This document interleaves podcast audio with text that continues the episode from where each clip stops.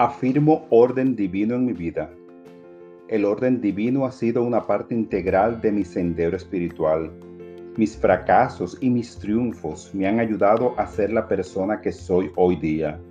Mi viaje es continuo. Me preparo para un crecimiento y expansión aún mayores, afirmando el orden divino.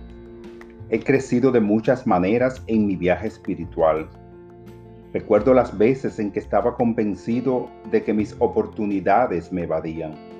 Ahora, al recordar, veo cómo tuve que crecer a través de ciertas experiencias y evolucionar en sabiduría, fortaleza, poder y amor antes de que estos planes se dieran.